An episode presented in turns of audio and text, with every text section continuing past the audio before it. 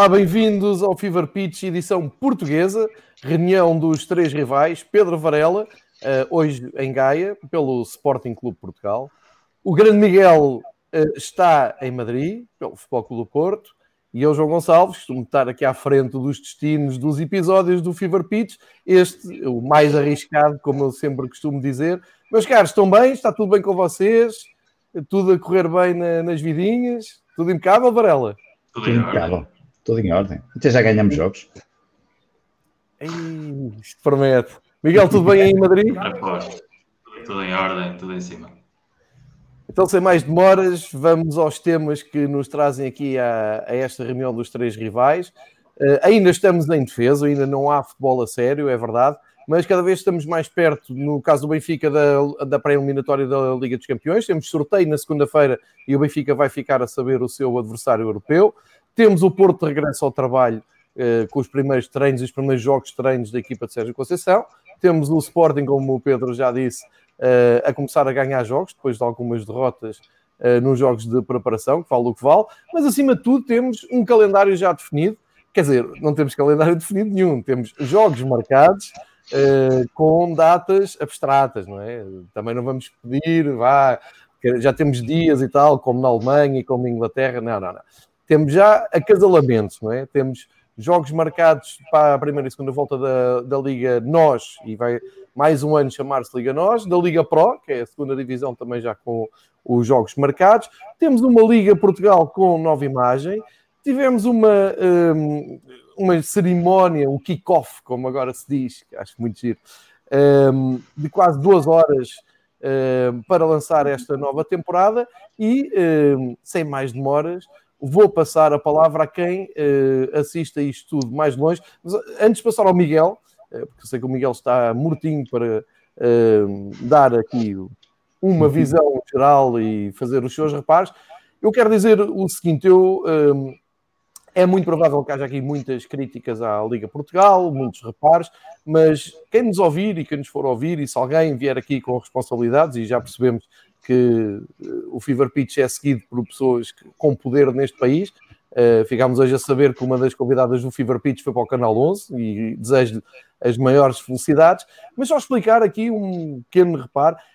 Aqui vale a opinião de cada um. E cada um destes três elementos que estão aqui a partilhar as suas opiniões com quem quer ouvir tem ideias fortes, tem ideias fixas e tem ideias que acham que melhoram o futebol português. E tem uma vantagem seguem futebol há muito tempo e, no caso, pelo menos o meu e do Pedro Varela, conhecemos todos os estádios da primeira divisão e, se calhar, da primeira e segunda divisão, quase todos, porque já lá fomos ver futebol, seja os nossos clubes, seja outros jogos, eh, e, portanto, acho que temos alguma moral para estar aqui a fazer estas observações e dizer umas coisas. Não é aqui a noite da má língua, a tarde da má língua, não estamos aqui para mandar abaixo. E, come, e começo por dizer isto, por exemplo, com o grafismo da nova imagem que temos da Liga Portugal, vi inúmeras uh, críticas ao grafismo, desde logo aquela aproximação à Premier League. Eu aí digo, eu não digo nada, aquilo parece-me bem, mudaram a imagem, uh, apostaram naquilo, acho que precisavam mudar a imagem, acho que sim, senhor.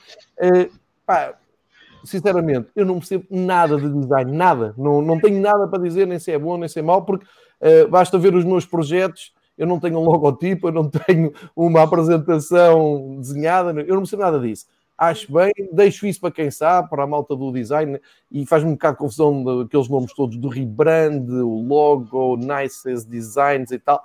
Mas pronto, fica aqui esta pequena introdução para que não pensem que estamos aqui com uma vontade de fiar a faca, não, porque quando temos que elogiar, elogiamos, e eu começo por dizer.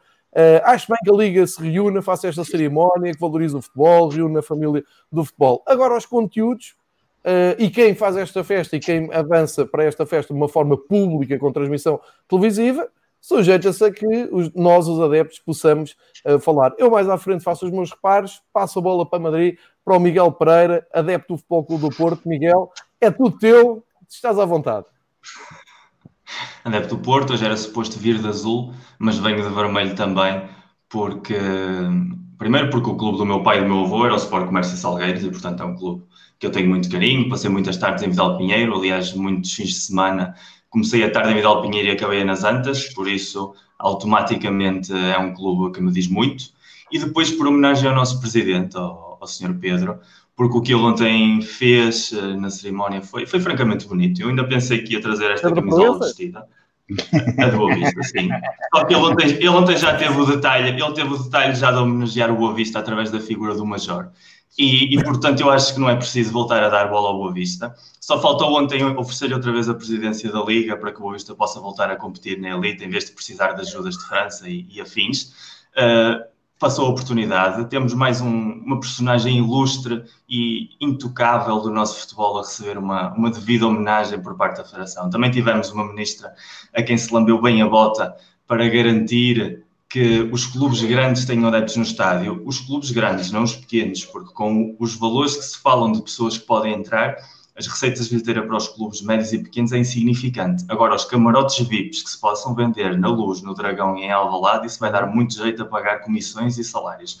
Portanto, não nos esqueçamos que estas petições incessantes que a Liga tem feito ultimamente para ter público nos estádios não é pensar no adepto de futebol não é pensar em qualquer um de nós os três, ou a maior parte dos adeptos que há, é para pensar nos adeptos com dinheiro para manterem a, a fábrica a funcionar. E trouxe esta camisola porquê? Porque vi o sorteio e vi que na primeira jornada, por exemplo, a Guimarães vai jogar o Belenenses. E eu fiquei espantadíssimo, porque pensei assim, Epá, tu queres ver que o Pedro é dos meus, um romântico apaixonado de futebol, que este ano, com a despromoção do Setúbal, decidiu repescar o Belenense aos distritais e trazê-lo para a primeira divisão outra vez. Isso, isso, é de valor. Ter um presidente com essa força de vontade de ter uma liga onde estão realmente os clubes que importam em Portugal é de valor. E então pensei, epá, podíamos aqui no Fever Pitch pôr uma sondagem no Twitter a dizer para a próxima época qual é o clube que nós queremos que repesque o Pedro.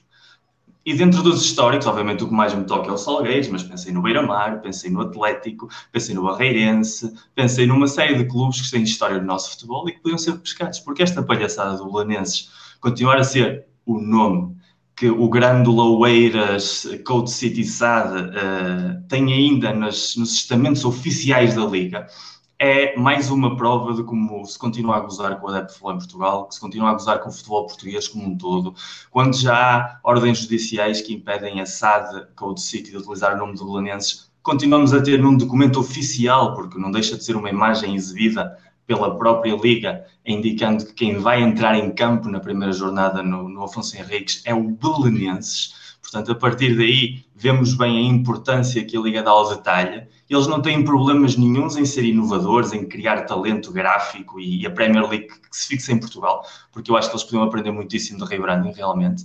Mas quando é a hora de colocar o nome de um clube, uh, cuidado, porque o Belenenses está de volta e fico muito contente pela malta do Restelo, porque realmente é um clube que merece. Depois, o que é que nós vimos? À parte do Sr. Major, à parte da Sra. Ministra e à parte do Belenenses? Não vimos nada. Não vimos nem sequer uma menção uh, ao racismo. Tivemos a NBA, provavelmente uma das maiores competições do mundo, a ponto de acabar, porque o racismo nos Estados Unidos é uma coisa séria e os jogadores, os dirigentes, os treinadores tomam parte nisso. A Liga fez uma gala e tivemos sorte que o Marega não foi suspenso. Foi a sorte que tivemos em relação ao racismo. Bruno Candé foi assassinado há umas semanas, nenhuma palavra. Estados Unidos, uma competição pode parar, Portugal, aqui não passou absolutamente nada. E depois eu pensei no Salgueiros, porque o Salgueiros é um clube que está a atravessar uh, tempos difíceis, há uns anos para cá, foi, renasceu como Salgueiros 08, perdeu o seu estádio, anda de casa às costas e vai disputar o Campeonato de Portugal. Mas o Campeonato de Portugal não sabemos se vai ser disputado ou não.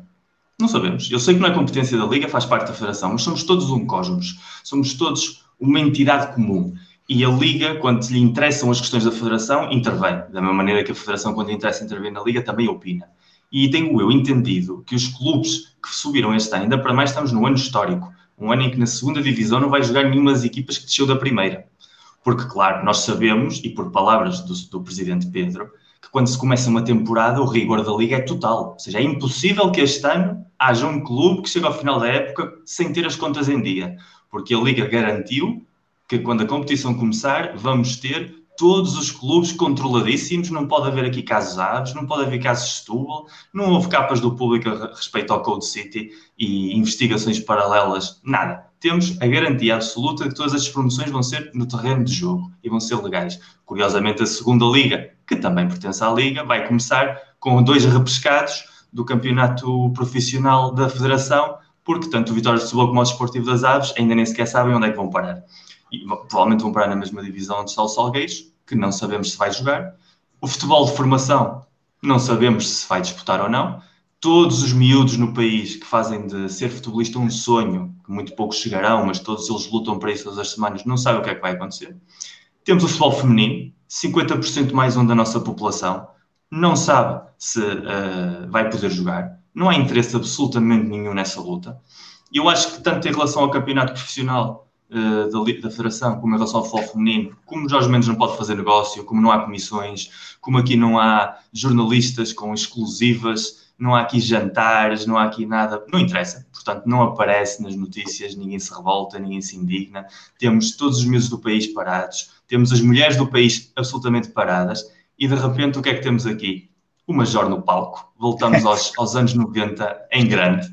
E, e, o grande Manuel Neves sempre, sempre, sempre a O João disfarça mal. E... Disfarça muito mal. E, e, basicamente o que nós temos aqui é isto: é, é um futebol português que começa a nova época como sempre está, completamente aliado dos problemas reais, completamente aliado de, da realidade que define. Nós temos clubes na segunda liga que vivem de comprar jogadores aos campeonatos profissionais da, da uhum. federação. Se esses campeonatos não jogarem, onde é que esses, jogadores são, onde é que esses clubes são abastecidos de jogadores? A nível formativo, aqueles clubes que trabalham muitíssimo bem a formação em Portugal, e felizmente há bastantes, pescam muitíssimos miúdos em clubes que na área geográfica estão ali à volta e incorporam já em idade de, de juvenil ou de júnior. Se não houver competições, onde é que eles vão buscar esses jogadores do futuro, esses, esse criar talento que enche tanta boca o, o nosso presidente Pedro? Portanto, uh, último ponto o que tu começaste a dizer, João, é verdade. Eh, nós aqui somos três amigos que nos juntamos, tu tiveste uma ideia brilhante, primeiro lugar tens um projeto brilhante que se chama Fever Pitch, de segunda a domingo, tudo aquilo que tu fazes é absolutamente genial e faltava em Portugal fazer, e é preciso dizer isso mil vezes e mil vezes se dirá.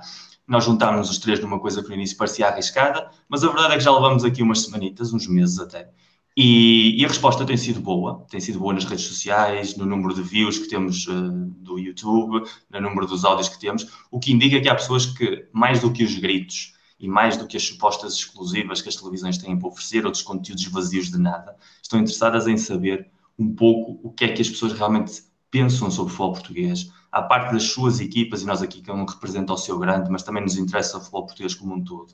E todos nós temos pequenos clubes de, de estima de coração, digamos assim, e também nos preocupamos por eles. E essas pessoas, o que têm de saber é muito simples. Aqui ninguém está para escrever biografias de treinadores, nem biografias de jogadores. Aqui ninguém está para ir almoçar com futuros treinadores de clubes. Aqui ninguém está para ir a jantaradas no bairro alto. Aqui ninguém está para se sentar em programas de televisão de conteúdos vazios simplesmente para fazer o show-off. Aqui está a malta que gosta da bola, que gosta de ir ao estádio, que gosta de falar de futebol, que vê o máximo futebol que quer, que discute futebol de todos os países, malta informada, malta que é capaz de dizer agora mesmo, se calhar, o 11 titular do campeão da Holanda, quando o especialista de futebol internacional de muitos jornais portugueses nem sequer sabe quem é o campeão da Holanda.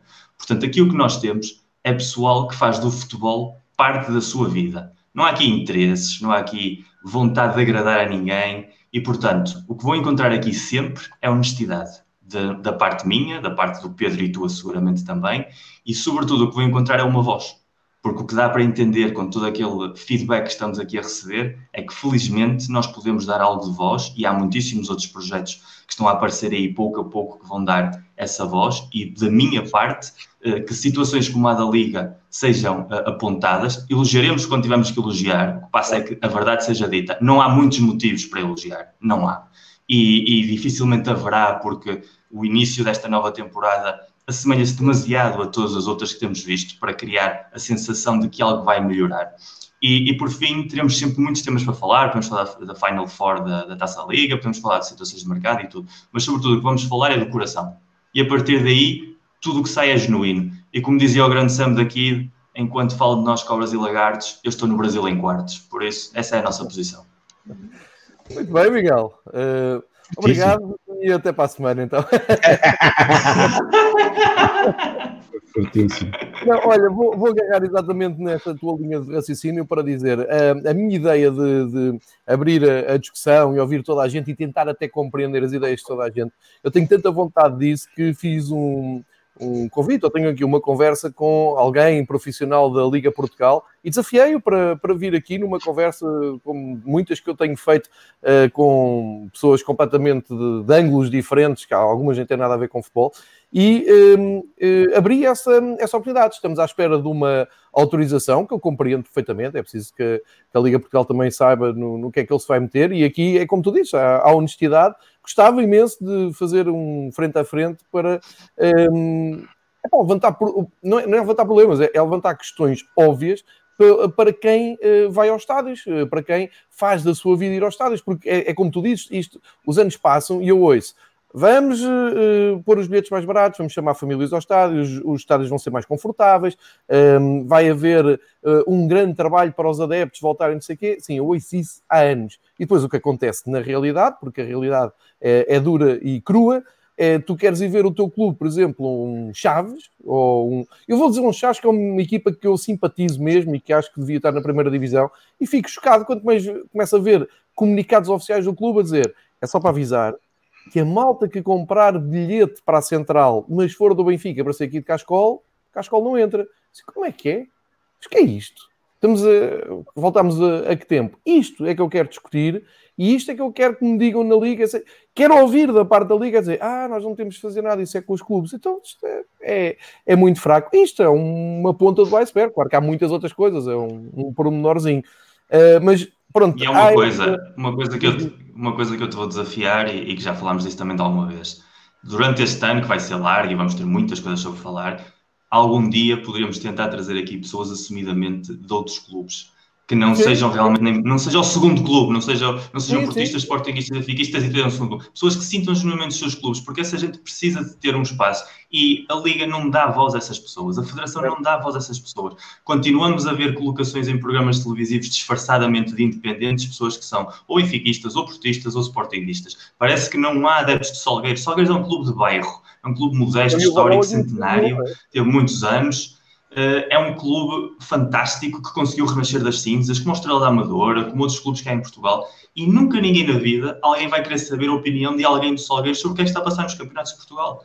E, e passará muita gente com o Olhanense, clubes como o Atlético da Tapadinha, como o Barreirense, clubes como a União da Madeira, históricos do nosso futebol têm de ter essa voz. Eu acho que nós aqui, já depois de ganharmos uma rampa de lançamento do que estamos aqui a fazer, podemos dar essa voz e é quase um dever, de certa maneira. Uhum. E acho que é um, uma forma também de voltar a demonstrar que Portugal é riquíssimo no seu futebol, temos as nossas rivalidades, somos os grandes, somos quem ganha, mas nós sem os outros também não somos absolutamente nada. Tens toda a razão, é, uma, é um ótimo reto. Uh, vou passar a bola ao Pedro Varela, levantando também aqui uma questão e uh, abrindo aqui também uh, outra ramificação desta conversa. como é que eu vou dizer isto sem ser deselegante? eu vou... Não, é, é, é, é sensível e as pessoas às vezes podem levar mal. Uh, eu em abril, em, em plena quarentena, vocês cheguem no, no Twitter, eu sigo vocês, e o Twitter é uma comunidade muito forte onde se comenta muita coisa, e eu levantei uma, uma questão uh, absolutamente honesta e sincera, porque eu estava a ler o Record e vi uma entrevista ou um, uns comentários de uma presidente da Associação de Adeptos de Portugal que eu conhecia, desconhecia e, e não sei e quem. Ontem me respondeu no Twitter. E pronto, eu, eu desconhecia a associação e desconhecia a Também. presidente. E na altura levantei isto e, epá, e apareceu muita gente a responder, a maior parte a, a, a desresponder, vamos dizer assim, mas aquilo intrigou-me assim, pá, como é que há um, um, uma associação de adeptos, tem uma presidente, pá, eu, eu, só quero perceber a, as motivações e, e, o conteúdo daquilo, porque se eu for representado por uma associação, por um presidente de uma associação que diga assim, é pá, temos que resolver estes problemas dos adereços do visitante, temos que resolver os acessos aos estádios, temos que resolver o problema dos horários, o problema dos calendários, a, a, a divulgação de, dos jogos tem que ser dada a tempo e horas olhando para os adeptos eu fico tranquilo. Se, ela, se a Presidente me disser assim, pá, eu conheço os estádios todos de Portugal, já lá fui uh, para ver o meu clube e para ver outros, pá, porra, então estamos bem. Mas eu não sei, e, e, estou a ser o mais sincero possível, não sei. Entretanto, a rapaziada do Brinco... Um, ehm, Tinha entrevistado. Uh, que tem, tem sempre esta, anda sempre um passo à frente nestas, nestes projetos, levou lá, uh, ma, eu, eu, acho que é Marta... Marta, Marta, Marta, Marta gente. É, Marta é? Gente, acho que é assim.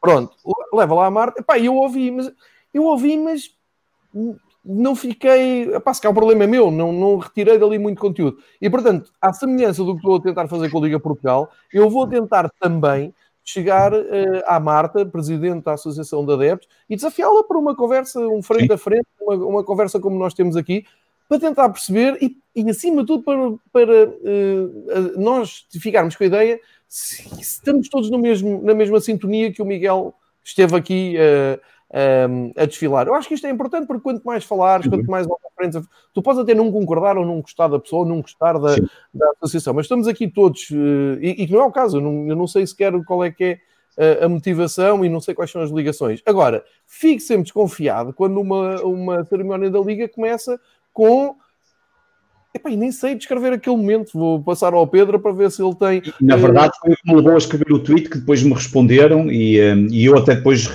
refiz, refiz o tweet, não, voltei a, a, escrever para que não ficasse mal entendido, porque eu não, nada me move contra a associação e, pelos claro. vistos, na questão que eu lancei inicialmente no Twitter, a própria associação já tinha falado e até se calhar pareceu pelo texto que li que defende as mesmas coisas que nós já defendemos aqui do cartão da DEP e portanto até será. O que me parece é que não há é divulgação o suficiente o que, o que, acaba por ser aquilo que tu dizes, um pouco estranho, porque a, a, Liga começa com aquilo quase como do género, bem, vamos pôr aqui os adeptos só para despachar isto e está feita a nossa parte e, e, e, foi o que me pareceu, uh, porque Muito parece bom. que há ali pouca, um, pouca expressividade de, desta associação de adeptos, e pois, também acredito isso, Miguel, um, e, e, é pena porque, porque, nós precisamos de dar voz a quem, a quem, a quem possa lutar por estes, por estes tu direitos. Por estar bem representado, tu precisas estar bem representado. Exatamente, é, exatamente, exatamente. E há coisa que nós não temos estado é bem representados enquanto adeptos, nas, seja nas federações, nas ligas, seja nos assuntos, à mesa com, com quem manda no futebol nacional. Varela, tu é, que és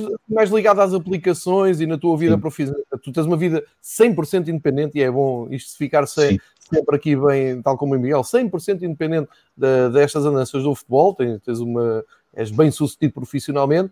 Uh, faço uma pergunta e, e, e, e reforço, sim, muito sincera. O que é que tu achaste da nova imagem, o rebranding, esses nomes técnicos todos? Porque aquilo a mim diz-me que não tem sensibilidade ah, eu, estética. O que é que eu, achaste? Eu, Achas eu, que não sou, eu, eu, não sou dos, dos também da, em, em, termos gráficos, não sou propriamente a pessoa com, com melhor gosto. A única coisa que tive bom gosto foi escolher o clube. Não, é uh, mas tirando isso mas, mas, mas percebo a lógica de se tentar evoluir e é óbvio que se vão buscar logo exemplos de, eh, de uma tentativa de cópia da Premier League. Pá, sinceramente, um, se pegarmos em há, há, inúmeros exemplos de marcas bem-sucedidas que poderão ser iguais a qualquer coisa, vamos, se procurarmos, vamos sempre encontrar. Acho que fizeram bem e eu acho que não é, sinceramente, estou como tu no início disseste, não acho que isso seja de toda aquela cerimónia, eu tenho aqui algumas considerações para fazer, acho que aquilo até foi talvez o um ponto mais positivo um, em relação à cerimónia, fizeram o rebranding, uh, estão a tentar trazer alguma. Acho que às vezes poderíamos exagerar menos nos estrangeirismos, talvez a Liga Kickoff. Não sei se é uma tentativa de nos internacionalizarmos, mas nós já dissemos aqui: a nossa Liga não se tem que preocupar ainda com uma internacionalização quando sabe Deus para ver cá em Portugal o, o, esforço que os portugueses têm que fazer, quanto mais lá fora quem é que neste momento nos quer ver, a não ser os imigrantes e as pessoas que, que têm alguma relação com o país. E portanto eu acho que não é a prioridade, não é a nossa internacionalização, nós temos que nos preocupar é que para quem vê cá em Portugal esteja, um, esteja em cima e, e tenha melhores condições. Portanto, acho que disso, e tu começaste bem, acho que esse ponto é fundamental. Depois deixa-me só dizer aqui uma coisa que o Miguel disse. Uh, Miguel, eu não sou capaz de dizer o 11 do líder do campeonato holandês do ano passado, que era o Ajax, o novo campeão. Eu não tenho a vossa, eu não tenho a vossa capacidade de pôr nem do João, já seja dita. Lá, não, não, não sou capaz de eu tenho que mentir eu, eu, estou a tentar fazer parecer-te bem, não, não Eu sei, mas não, mas, mas não vale a pena porque eu, eu, toda a gente sabe e já no meu podcast também faço muitas vezes essa questão. Não, não tenho essa capacidade em termos de nomes como vocês. Mas olha Dizem. uma coisa. Sim, sim. Sabes é capaz? Porque Diz? Vez, sabes porque é que tu não és capaz de dizer o 11 do campeão holandês? Ah, com outras coisas. Cheio de informação inútil, de sete. É verdade. É verdade, é verdade, é um bocado. Mas só para ficar aqui o ponto importante, porque vocês nesse aspecto são. são não, não, só vocês nesse aspecto são mais. Mas, mas brincadeiras agora aqui à parte. Deixa-me só dizer aqui algumas coisas em relação ao que vimos ontem do sorteio. Eu ontem vi a cerimónia toda um, e. Um, vi com algum interesse, estava em casa, tive a possibilidade de estar em casa e de poder ver aquilo com, com calma, com condições, até porque nem havia jogos de hockey em gelo, porque a competição estava parada por causa do racismo, e o Miguel levantou aí um ponto absolutamente fundamental, a questão do racismo, a NBA voltou hoje, o hockey em gelo voltou agora, eu também estou aqui a ver um dos jogos, está aqui à minha frente a passar, mas esteve parada, inclusive a NBA criou uma comissão para trabalhar o racismo uh, e para ter alguma força política nas próximas eleições, foi um passo absolutamente fundamental que deram nestes últimos dois dias, uh, parecendo que não uh, aquele tweet do LeBron James teve, algum, teve um efeito muito interessante. Do sorteio, pá, eu começo por dizer aquilo que, que achei interessante. 999.999 combinações e vamos sortear aqui a chave, que é talvez a coisa mais ridícula que tem aquele sorteio. Vamos sortear aqui uma chave e vamos chamar o Neno, coitado, que é o embaixador e tem um papel difícil, um papel de tirar bolas lá dentro e dizer 1, 7, e temos aqui a chave, 1, 4, 5, pareceu os euro milhões. Pá, e depois o Sporting vai jogar. Exato, e depois, e depois o Sporting joga outra vez em casa com todos na primeira volta e na segunda volta joga fora com todos os clubes. O Boa Vista acontece a mesma coisa e, portanto, tantas combinações para depois os calendários parecerem todos iguais, muda ali a ordem das coisas. Uma, uma, uma coisa completamente aberrante, estúpida. Aquelas condicionantes do sorteio que eles passaram duas vezes nos ecrãs, era tanta informação que aquilo parecia um livro, uma coisa inútil, incrível. Põem-se ali condicionantes porque são derbys na mesma cidade, é não sei o quê, não pode jogar até a jornada 3, depois é as competições europeias. Opa, ridículo, Hum, Estou a dizer, já fizemos o sorteio, mas não queremos parecer mal. Obviamente, é, é, mas é que é mesmo, é aquela coisa que diz, mas alguém acredita que raio de sorteio é este? Enfim, uh, depois acho piada que vendo, a Sport TV, obviamente, que é o, o sponsor principal, o media partner principal, um, até ganha um prémio e tudo bem, faz parte, essas coisas são como são, um, e estava a transmitir uma cerimónia que durou uh, mais de uma hora e meia e conseguiu fazer duas coisas espetaculares. Uma que foi a parte mais importante daquele sorteio, e eu estou como tu, João, e Miguel, certamente, eu acho que faz todo sentido, eleger os melhores jogadores, essas coisas todas, isso faz sentido, não, não há dúvida nenhuma, mas a parte mais importante, que é eu saber, e este ano, infelizmente, tem aquele azar não haver público e nós não sabemos, mas é aquela coisa que é na primeira jornada, já vou poder, eu, por exemplo, que sou do Porto e que vou ver muitos jogos aqui a Norte, o meu interesse era saber, será que vou, na primeira jornada, é sempre, será que vou conseguir já ter aqui uma deslocação a norte e ver? E é aquela coisa que não, foi, é, é chutada para os últimos segundos de uma emissão de hora e meia e que teve o condono na noite de ontem de dar à mesma hora que noutro canal da Sport TV já estava a começar o jogo Sporting Portimonense, que era talvez o produto mais importante desse dia da Sport TV, que era transmitir o primeiro jogo. Pai, conseguiram pôr ao mesmo tempo. Portanto, aquilo é é só ridículo. Eh, é ridículo. E depois dão um sorteio, falam ali de jogos e acabou e estamos bem. Depois, só dizer mais duas ou três coisas. Um, o, o, o, prémio Prestígio foi talvez dos momentos mais hilariantes e, e tristes ao mesmo tempo um, que eu vi ontem naquele sorteio. Nada contra a instituição de um prémio prestígio, que faz todo o sentido, um, há muitas organizações que fazem isso, e nada contra se fosse entregue ao antigo presidente, que foi durante muitos anos o presidente. Seria normal numa instituição qualquer tu homenageares o antigo presidente, uma pessoa que esteve muito tempo no cargo, nada contra. O problema é que a pessoa que foi homenageada em si está ligada a tudo aquilo que nós abominamos no futebol nacional há anos e que lutamos contra aquilo. O Arsenal, entretanto, acabou de ganhar a Community Shield ehm, e, portanto, que nós. Não tem importância nenhuma, como sabem. É? Uma competição que não tem importância nenhuma. Exato. Eh, e, portanto. E, e, portanto, aquilo é surreal. Ele faz um discurso que é uma vergonha. Aquilo é. Opá, depois aqueles coisinhos para o Pedro. E relembro que eu não me tinha recordado disso. Eu pensava que era o primeiro ano. O ano anterior tinha sido entregue ao Joaquim Oliveira, outra figura absolutamente ímpar do futebol nacional e que nós sabemos também que só falta chamá-lo de Salvador do futebol nacional. E, a certa altura até foi, era o único que tinha dinheiro para meter nisto. E para isso, claro, ficou como monopólio da, da ambos, Sport TV. Ambos ligados ao Sporting, de alguma maneira, curiosamente. É verdade, é verdade. O Valentim, eu por acaso vi ontem coisas que o Valentim ontem disse uma coisa que já se sabe desde a década de 80, mas tive amigos meus que ficaram assim, o Valentim disse que era de esporte, uma coisa que já se sabe desde a década de 80. Eu, pelo menos, já sei que o Valentim Loureiro é de esporte desde a década de 80 e ele já o disse várias vezes. Também relembro. Exatamente, e eu acho que ele quase ontem eh, é capaz de candidatar. Nós, como vamos ter para aí 10 candidatos em, em 2022, provavelmente vamos ter 11 com, com o Valentim.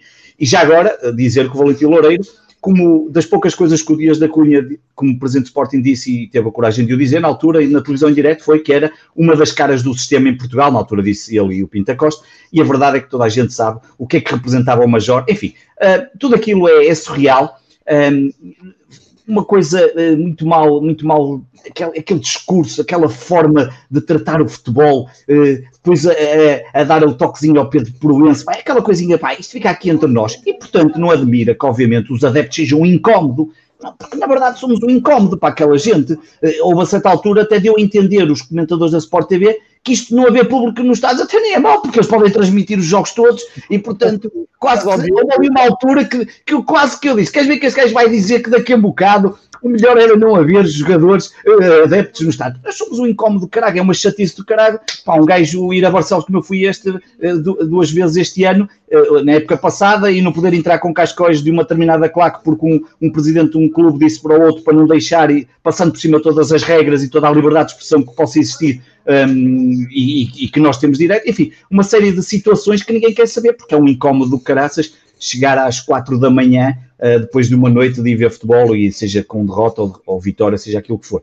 E portanto, aquilo foi um, foi, foi degradante, foi, foi, foi muito mal. E depois, digam-me vocês, porque eu, eu, eu, lá está, não, não tenho tanta capacidade como vocês em termos de nomes e, e, às vezes até me desligo de algumas coisas. E hoje em dia, eh, no futebol, tenho estado mais atento ah, só, não, só não estou desligado do Sporting, como vocês sabem isso, eu ando sempre em cima do acontecimento, mas às vezes até me desligo de outras coisas, e este ano desliguei-me um bocadinho cedo mais, porque o Sporting estava a fazer uma época tão boa que eu achei que, mas, se calhar é melhor já me desligar, porque, porque isto tem tudo para ser uma coisa épica.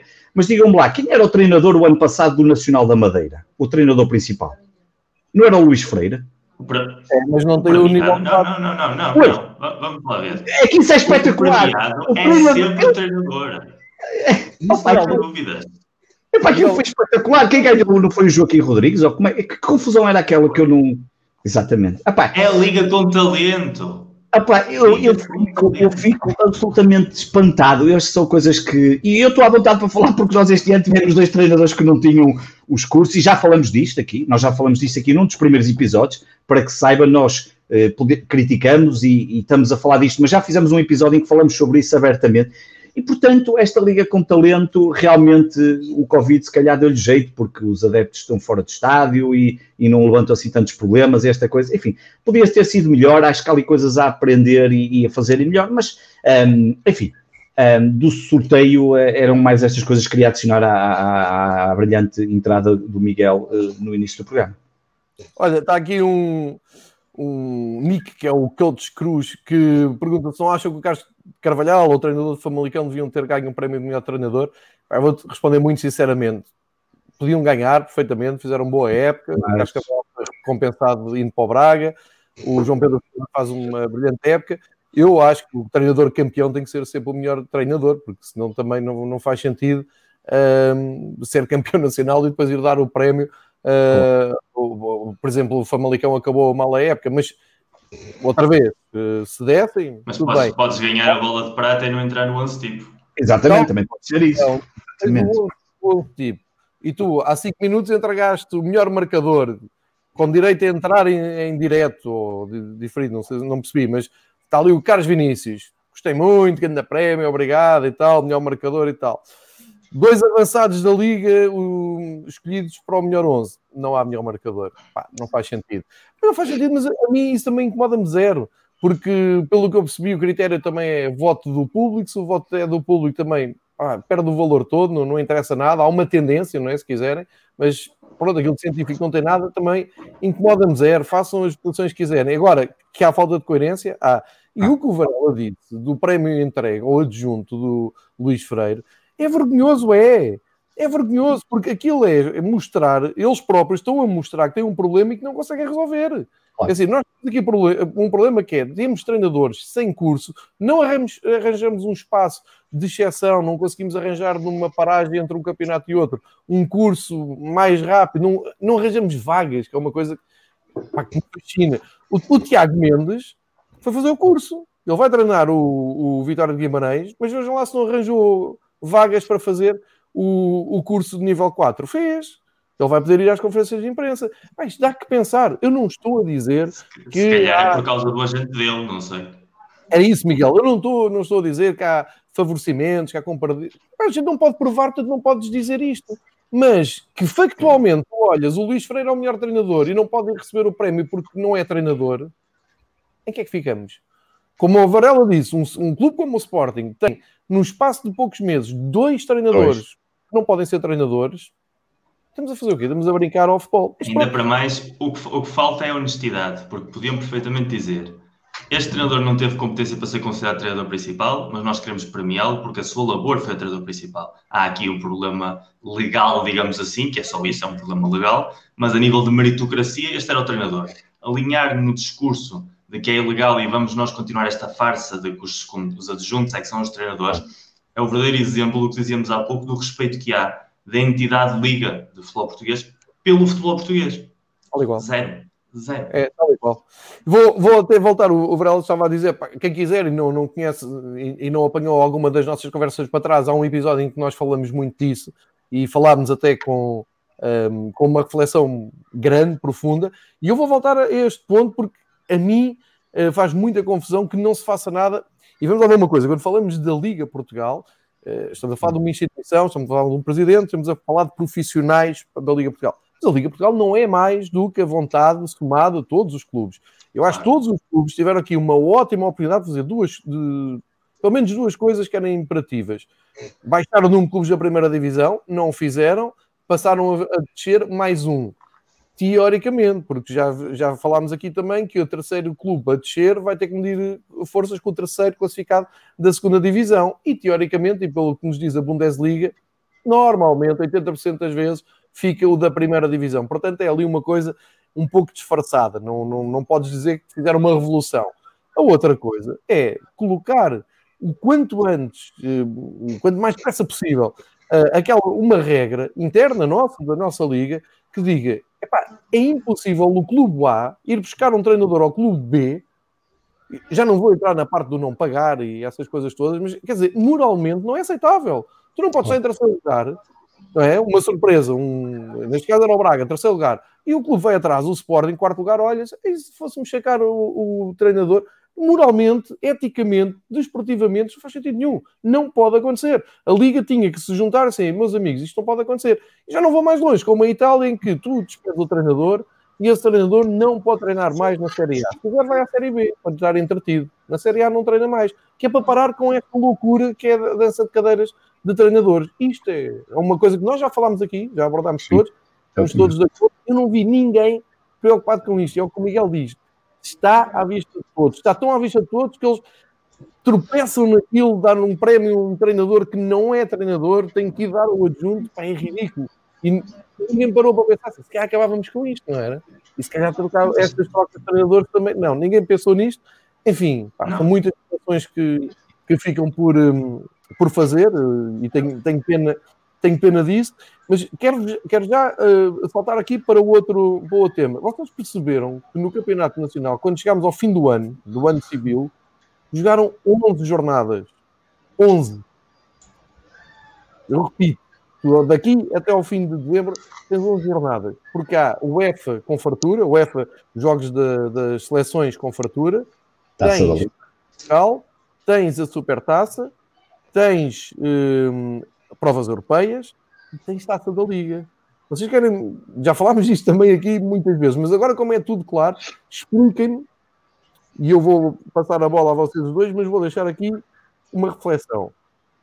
Não faz sentido, não dá acesso à Europa, não dá dinheiro, só atrapalha e é uma montra, uma vitrine por uma feira de vaidades, aquela Final Four, que é uma coisa terceiro mundista da Liga Portugal. Posto isto, foram vocês que disseram-me aqui que provavelmente a Liga não poderia acabar com a taça da Liga devido a contratos assinados com autarquias principais.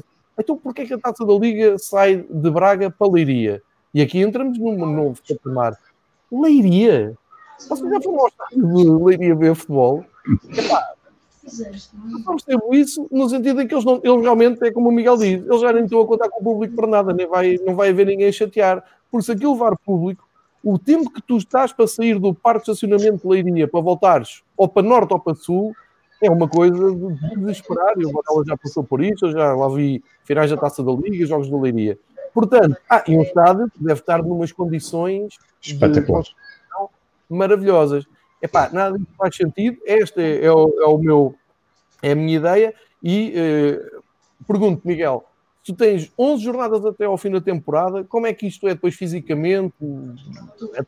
Como é que os atletas depois vão conseguir fazer jogos? E vais ter jogos ao domingo, à quarta-feira, portanto vais ter muito o que tiveste aqui na reta final. Uh, e porquê da, da, da, Taça da Liga e porquê em Leiria? A Taça da Liga, nós já falámos aqui muitas vezes que é uma aberração competitiva já num ano normal, num ano de pandemia, então torna-se uma, uma aberração a dobrar. E a nível de contratos publicitários, o que eu não sei é se os contratos eram com uh, o município de Braga ou se era com uma série de sponsors que implicam que continue a atividade. O certo é que é uma competição para fazer dinheiro para a Liga e eventualmente para os clubes participantes, que acabamos por saber que são sempre os mesmos três e mais um. Uh, será muito difícil que o cenário não seja esse. Uh, este ano até reduzimos a oito equipas a participação não vá o diabo de selas e a coisa não se vai complicar ainda mais. E depois a escolha de Leiria, uh, para mim, que uma competição, e eu disse isto no Twitter e tive uma série de pessoas que se ficaram muito indignadas, e eu não tenho nada contra a Leiria nem contra a Malta Leiria, todo o contrário, mas que um estádio, que é uma das aberrações do Euro 2004, porque todos nós desfrutámos muitíssimo do Euro 2004, mas a verdade é que foi o primeiro europeu a construir estados de raiz uh, para poder receber a competição. Normalmente os europeus eram sempre disputados em países que os estádios já estavam construídos, podiam ser melhorados ou não, mas já estavam. Agora, Farlolé, uh, o estado de Aveiro, tal como está, o estado de Leiria, até mesmo o estado de Coimbra, foram autênticas aberrações arquitetónicas e aberrações no sentido competitivo.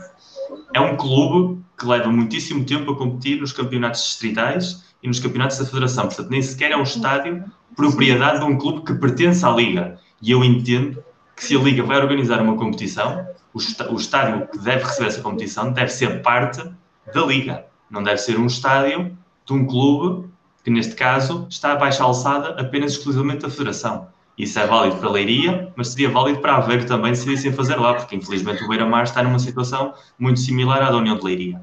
A partir daí, o que é claro, tendo em conta as datas que perspectivam, é que é um, um estádio que não vai receber público, ou vai receber um 30%, digamos assim. E eles contam que com 30% todos os problemas logísticos são muitíssimo mais manejáveis, especialmente, como eu disse ao início, se dentro desses 30% tiverem todos os camarotes VIP, tiverem todos os convidados e que realmente, se a final é Porto-Benfica, haja 2 mil adeptos do Porto e 2 mil adeptos do Benfica e haja 4 mil bilhetes por distribuir entre patrocinadores, sponsors, amigos, dirigentes federativos e afins que é o que no final vai acontecer. Porque, como dizia o Varela, os adeptos sempre foram um problema quando o futebol se quis tornar assumidamente um negócio.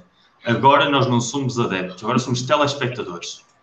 A, a, a questão do adepto morre no momento em que fecham a porta àquilo que dá alma ao futebol. Pode haver uma razão uh, muito forte para isso, e há, e eu sou contra que os jogos sejam disputados com adeptos, mas posso entender o contexto. Agora, todas as decisões que estão a ser tomadas estão a ser tomadas com uma perspectiva de médio prazo em que o adepto continua a não contar e vai criar uma normalização. E quando se cria uma normalização, criam-se precedentes. E já está muita gente a trabalhar nessa direção. Até que ponto é que nós realmente importamos no estádio? Somos coreografias para um espetáculo televisivo, não somos mais. Por isso é que eu dizia antes: uh, os campeonatos de Portugal, os campeonatos de futebol feminino, e hoje nós vimos a notícia do presidente do Lyon disse que deu o mesmo prémio às jogadoras que ganharam a meia-final da Champions League feminina contra o PSG do que aos jogadores masculinos que eliminaram os Juventus. Isso é igualdade. Em Portugal, o futebol feminino não conta para absolutamente nada. O futebol formação não conta para absolutamente nada. O futebol campeonato de Portugal não conta para absolutamente nada. E aí há adeptos. Só que não há transmissões televisivas, não há comissões, não há transferências e não há motivos para encher telejornais e, e programas socializados. Portanto, a partir daí, a escolha Leiria é mais um exemplo dessa, desse distanciamento que há com, com aquilo que nós somos. E em relação ao calendário, as competições europeias ocupam muitíssimo espaço. Que a UEFA não tenha querido prescindir da Liga das Nações, que podia ter tido um hiato, tendo em conta a conjuntura, porque também tem contratos assinados e também tem uma dinâmica que manter, volta a pôr o foco no futebol como indústria. Neste momento, volto a dizer, desde o mês de abril, maio, o que existe é o futebol como indústria. O futebol como realidade, como realidade social, como desporto, morreu. No momento em que morreu o futebol amador, o futebol feminino, o futebol de formação. O que há é o futebol indústria e o futebol indústria tem de ser alimentado quanto antes e provavelmente os jogadores vão ser exprimidos como vacas, vão jogar de 3 em 3 dias. Os clubes vão procurar ter plantéis gigantescos para poderem aguentar o ritmo. A qualidade vai baixar. E quando chegarmos ao novo ano, sem saber ainda sequer o grau de impacto que pode ter este vírus nos próximos meses eh, do outono e do inverno, com o fantasma do europeu, que vai ser disputado sim ou sim, mesmo que seja sem adeptos, porque a UEFA já não vai ter margem para adiar para um ano em que há Mundial. Portanto, vai ser disputado. Os campeonatos vão ter de acabar em maio, sim ou sim. Uh, o que nós vamos ter provavelmente são lesões, uh, plantéis desfalcados porque vão ter casos positivos, não vão poder jogar. Ainda ninguém pensou no impacto que isso vai ter nas competições. Em França já está a acontecer. Clubes que são desfalcados, três ou quatro jogadores têm de ser colocados em quarentena. E em Portugal isso vai acontecer também. Também, nesta, nesta isso, Exatamente. Portanto, o que há aqui é uma tentativa desesperada de sobreviver a nível como negócio. Não há absolutamente mais nada, nem é preciso estar aqui a dar voltas, nem a fazer raciocínios muito complexos. Há um negócio que manter, há uma indústria que manter e vale tudo. E já está. Pedro. Olha, não, não, não, há muito assim a acrescentar ao que o Miguel diz. Um, da taça da Liga já, já, já falamos aqui várias vezes. É uma competição que não, que, na minha opinião, e já o dei da outra vez quando tivemos o programa. É? Já foste a Leiria ver futebol? Já, já, já, já. Inclusive, lá, acho que foi uma supertaça contra o Porto, o gol do Ismailov, acho que foi para a supertaça. Um, Estavas morto por dar essa informação. Acho que foi, nem tenho bem a certeza, mas se não foi, fica Dessas bem. Coisas ele lembra-se, dessas coisas ele lembra-se. Mas o estádio num parque de estacionamento. Foi, foi Sim, rápido? é um bocadinho como o da Aveiro. Nesse aspecto é igual ao da Aveiro. Eu já fui o último a sair do parque de estacionamento da Aveiro a seguir a um jogo do Sporting na primeira jornada em, um, uh, eh, em Aveiro contra, talvez contra o Tondela, uma coisa. Se não tenho erro, primeiro ano de Jorge Jesus no Sporting, nós abrimos a primeira jornada em Aveiro e acho que foi nesse ano, fomos os últimos assim. Estava tanta gente para sair do estádio em Aveiro, que é muito parecido a Leiria, que eu e um amigo meu, o José Eduardo, deixamos sair tudo, tudo, mas literalmente tudo, e fomos os últimos. E depois entramos na autostrada e foram-nos um pneu. Foi espetacular, por acaso, nunca mais me esqueci desse dia. Um, mas, mas é muito idêntico, o de Leiria é muito, é, é coisa é surreal. Mas eu acho que a questão aqui é que ninguém quer ter o, o trabalho de pensar uma taça da Liga, uma competição como ela poderia ser, é aquilo que já se falou. A taça da Liga inicialmente começou por ser uma coisa dos jovens, até tem aquele desempate por média de idades e não sei o que mais, e poderia ser uma coisa para para dar mais competitividade a alguns jovens e, e, se calhar obrigar a que os clubes jogassem com esses jovens e que eles pudessem ter uma oportunidade, ou então a questão que já falamos aqui de ser, um, de dar um lugar nas competições europeias tornavam, mas na verdade o que se tornou é aquilo que esta edição então mais evidencia. Vamos ter oito clubes, seis dos quais são os seis primeiros classificados da primeira, da primeira divisão e os dois primeiros classificados da segunda liga e portanto na prática eh, isto no final vai dar novamente um, ou o Benfica vai vencer, ou o Porto, ou provavelmente o Sporting, porque já estou mesmo a ver, nem sei se vai acontecer, até estou para ver como é que eles vão fazer o sorteio, porque desta vez, como não há quatro grupos e não podem pôr um em cada, não podem pôr o Sporting, o Benfica e o Porto em cada grupo para não se encontrarem, que é para os quatro poderem ir parar à Final Four, que é o ideal para eles. Um, desta vez vão ter que pôr, nem sei como é que vão fazer, porque aquilo é quartos de final. Ah, não, pois é, quartos de final, desta vez é quartos de final, exatamente, não há grupos. O é? Classificado joga contra o segundo classificado da segunda divisão. Até na prática, o primeiro contra o oitavo, como se fosse, e o segundo é, contra o sétimo. Até nisso perdemos uma oportunidade de fazer ali um sorteio puro e duro, sem condicionantes, é. em que no limite até pudesse calhar um Sporting Porto ou um, um Sporting Benfica. Não, vamos, portanto, pôr isto de forma a que no limite aconteça o que eles querem, que é uma Final Four.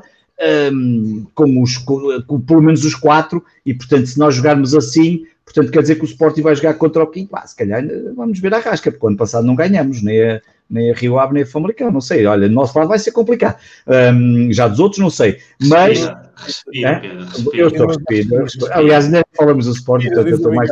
Calma, não é? Mas, mas na verdade, pá, não, não, não há muito mais a acrescentar. Não, poderia ser mais trabalhado, podia-se pensar um bocadinho mais, mas não, pronto, faz ali um contrato. E o Pedro Proença ainda disse eu agradeço a todas as cidades que se candidataram para receber esta coisa, porque ele disse que foram muitas, não sei quantas foram, imagino que sim, porque aquilo, imagino que do ponto de vista da cidade até tenha uh, algum interesse, como é óbvio, este ano menos, porque se não souber quantas pessoas lá vão, um, ehm, não podem consumir, uh, pelo menos não podem consumir a cerveja sem álcool que normalmente lá vendem, que é uma coisa também triste. Mas, mas tirando isso, um, ehm, enfim, Uh, não há muito mais, João. Quer dizer, não, já falamos disso. É, é, é, uma tristeza de uma competição que está ali feita para, para, para em vez de até ser, ser um, uma competição que pudesse ajudar do ponto de vista financeiro até outros clubes, uh, mas não, enfim. Manuel Neves tem a seguinte frase. Manuel Neves assim, é uma vida inteira de pneus a furar, tem calma. acho que compramos o carro furado já. O Sporting é um carro furado desde que eu me lembro. Eu aproveito do Manuel Neves aqui no chat e agradeço a toda a gente e já, já estamos mais de 30 pessoas a seguir a conversa em direto no chat do, do YouTube e também agradeço a quem for ouvir a seguir, como é evidente, mas deixo aqui uma dica, toda a gente que eh, nos está a ouvir, façam um favor a, a vocês próprios e procurem o, te, o texto do Manuel Neves hoje no Tribuna, que é dedicado ao Lionel Messi, Uh, em que ele, uh, ele próprio diz: por muito que escreva, por muito inspirado que esteja, nunca vou estar à altura do Astro, porque o Manel uh, tem no, no, no Messi um ídolo assumido, um ídolo, não, não, não levem isto à letra, mas um, talvez o jogador que para ele lhe enche as medidas todas, mas conseguiu fazer um belíssimo texto, vale a pena, leiam, não tem polémica nenhuma, é todo dedicado a Messi, Messi é futebol, portanto, fica aqui também este reparo. Um... Bom, só tenho, só tenho uma coisa a dizer. Diz, diz. Lionel, tu, estri, tu estreaste no Dragão, tu vens ser feliz. Vem ser feliz onde começaste. Há um lugar para ti no Porto. Não tenho mais nada a dizer. E agora repara, e Lionel ouve isso e diz assim: Olha, Miguel, e jogo em Setúbal ou jogo em Portimão? E tu vais ter um problema para responder. Pá, não sei, acho que há partida. Tu, vais, jogar com uma arega, vais jogar com uma arega, já está. À partida está convencido. Mas isso, isso, o, Cavani já chegou. O Cavani já chegou. Era isso, já... Eu ia dizer, aliás, tu nunca me ouviste falar em Cavani aqui, vocês é que falaram muito não, de, de Cavani. Atenção. Mas, mas eh, nos próximos episódios, à medida que o mercado for andar, a gente volta a falar nisto, porque eu tenho aqui uma teoria que isto é muito agir, gozar uns com os outros, dizer, ah, querias o Cavani e ele não veio, ah, querias. O Porto nem quer ninguém, não é? Está ali ainda a tentar sacar o Taremi ou uma coisa assim. Mas nós temos aqui um problema temos aqui dois problemas, aliás, gravíssimos, só que ninguém a ligar nenhuma porque está a dar para gozar. Tu não vais conseguir convencer jogador nenhum com um mínimo de nome, opa, aquele jogador que o adepto uh, banal de futebol, que não, não tem informação, que o nome vai acionar ali uma campainha e dizer, esse gajo vem para cá jogar, não vais conseguir nenhum. E digo-te num futuro, não me digo largo, mas digo-te a médio prazo, duvido muito que entre aqui na Liga Portuguesa um jogador daqueles tu, é lá, um Pablo Aymar, pronto, um Icar Casilhas ou um Matias, pronto, vamos pôr... E no caso do Sporting nem sei se entrará alguém, porque se continuamos a não pagar qualquer dia ninguém quer fazer negócios connosco. Mas antes de falar nisso, queria... Olha, não, ah, há, há, há, Diz, diz, Miguel. Diz, diz. diz, diz. Não, ia dizer, a, segunda, a segunda coisa, e que eu não ouvi ontem falar ninguém na Liga, e por isso é que gostava de falar com um profissional da Liga Portugal, é que eu acho, e nós já dissemos aqui, cada vez me parece mais óbvio, a, a Liga Portugal, a Federação, a Sport TV, todos os agentes envolvidos do futebol profissional em Portugal vão ter um grande problema que é, e um grande desafio, que é voltar a convencer os poucos maluquinhos que já iam à bola a todo lado voltá-los a convencer para irem ao futebol pós-Covid, que ninguém sabe quando é, nem sabemos se vai acontecer. Mas vão pensando no que estão a fazer ao futebol, como o Miguel disse, somos todos telespectadores, estamos todos a comprar um produto, estamos todos a acionar canais de pay-per-view, só que vão ter depois de ter o. É que toda a gente faz anos, toda a gente agora está em casa. Eu não tenho nenhum amigo meu que não diga e que não comente o, o dinheiro que anda a poupar por não fazer uh, os jogos fora. Que, que, que tanto gostamos. Isto com os amigos, jantar, gastar a gasolina, pagar as portagens, fazer as locações que o Pedro estava a dizer, e da Guimarães voltar no domingo à noite, às quatro da manhã, o dinheiro que tu gastas, o desgaste que tu tens, um, a vida profissional que fica para trás, a vida familiar, a vida um, pessoal, uh, social. Eu já fiz as contas uma vez, vai entre 1.500 a 2.000 euros, portanto. Pronto, agora faz as contas à, à, à, parte sentimental, que é uma coisa claro. que tu não tinhas. Que, não, é... tem, não tem valor, e essa então não é quantificável, ainda é mais. Exatamente. E pensem nisto, porque isto está-se a enraizar e daqui a uns tempos vai aparecer, pronto, já podemos ir à bola. Será que quer? Será que não está a apetecer ir para Tondela? Será que não está a apetecer ir para, para Guimarães no domingo à noite? Pensem nisto porque isto vai ser importante. Eu queria... Deixa-me só dizer que no teu caso e no meu isso vai acontecer e vamos regressar, porque tu és parvo e estúpido como eu e, portanto, nós vamos rapidamente regressar, independentemente disso que estás a dizer. Mas é muito verdade o que estás a dizer, mas pronto. Ah, não tenho... o, que eu, o, que eu gostava, o que eu gostava como consequência disso, todo esse dinheiro, todo esse investimento, é que as pessoas comecem a olhar também para os seus clubes de bairro, para esses clubes Sim. da terra, das vilas e das cidades e que para poupar dinheiro entre aspas e porque por isso não acreditam no protocolo que vai haver, começam também a dar mais importância a esse futebol. Porque afinal, neste momento, é provavelmente aquele que mais precisa de ajuda e aquele que mais sentido faz. Claro, é verdade. Mas pronto, o Varela que disse é, é verdade, é, é, verdade ao dia 2. Entretanto, o Manel, o Manel Neves está aqui a, a agradecer o, o elogio, leiam mesmo o artigo dele no, na Tribuna Express e está a dizer: Eu só estou aqui para não estar, uh, só estou aqui para não estar, para não estar de fones, para não ouvir os meus filhos. a única dúvida que eu tenho aqui, a única dúvida que eu tenho aqui é quem é que tem a culpa, se foi o Manuel, se foi a Catarina, que um dos putos não se chamasse Lionel. Ainda não cheguei lá, algum dia chegarei lá. cada, vez, cada vez mais convencido que vou ter aqui um Fever Pitch com o Manuel Neves para falar de coisas importantes da vida, como o Farense. Uh, que teve direito a uma reportagem na bola fabulosa de quatro páginas, não sei se vocês leram, eu partilhei hoje no Twitter, quem não viu vai, que vá ler, porque tem lá histórias do futebol, aquelas histórias, e, e eu, eu, posso, não estava à espera fazer este, este uh, mas permitam-me fazer este parênteses, uma das histórias, eu há um ano estive em Faro, a passear na cidade de Faro, na Baixa de Faro, e descobri que o Dioquites, ah, ídolo, não é? grande Dioquites do Farense, tem um café, porque eu entrei no, num café de, da Baixa de Faro uh, e vi, chamou-me a atenção que na parede estava uma fotografia enorme uh, de um jogo Farense-Porto. Uh, e, e, tens o São Luís completamente cheio e tens um jogador, um animal do Farense, e eu olho e digo, isto é o Dioquites, à frente do Emerson, que o Miguel se deve lembrar bem, que teve no Bolonense e no Porto também. jogador. E, a, e essas idas a São Luís eram terríveis para o Porto, terríveis. Epá, e, a, e, a, imagem é muito poética, porque é o Dioquites na frente do Emerson, a plateia do São Luís completamente cheia, jogo à noite, aquela emoção. Epá, e eu entrei e, disse para a Wanda, disse uh, assim em voz alta, assim, epá, isto é um Farense Porto, provavelmente o Farense terá ganho, uh, e este é o Dioquites. E quando me ia embora do café, uma senhora do meu tamanho diz-me assim, conhece? Conhece os protagonistas? Sim, sim, o Emerson do Porto e o do Farense, conhece? Conhece? Dioquites é meu marido. Muito bom. Ah, e está, está, cá a viver, o café é nosso. Ele está ali no balcão a beber uma cerveja. Epá, fica quase uma hora com o Dioquites a falar, a contar histórias. E uma das histórias que ele conta na, na bola, por isso eu digo, epá, no meu Twitter tem lá as quatro páginas que eu partilhei hoje, não ia partilhar ontem para não atrapalhar as vendas da bola, que vale o que vale, uma questão moral só.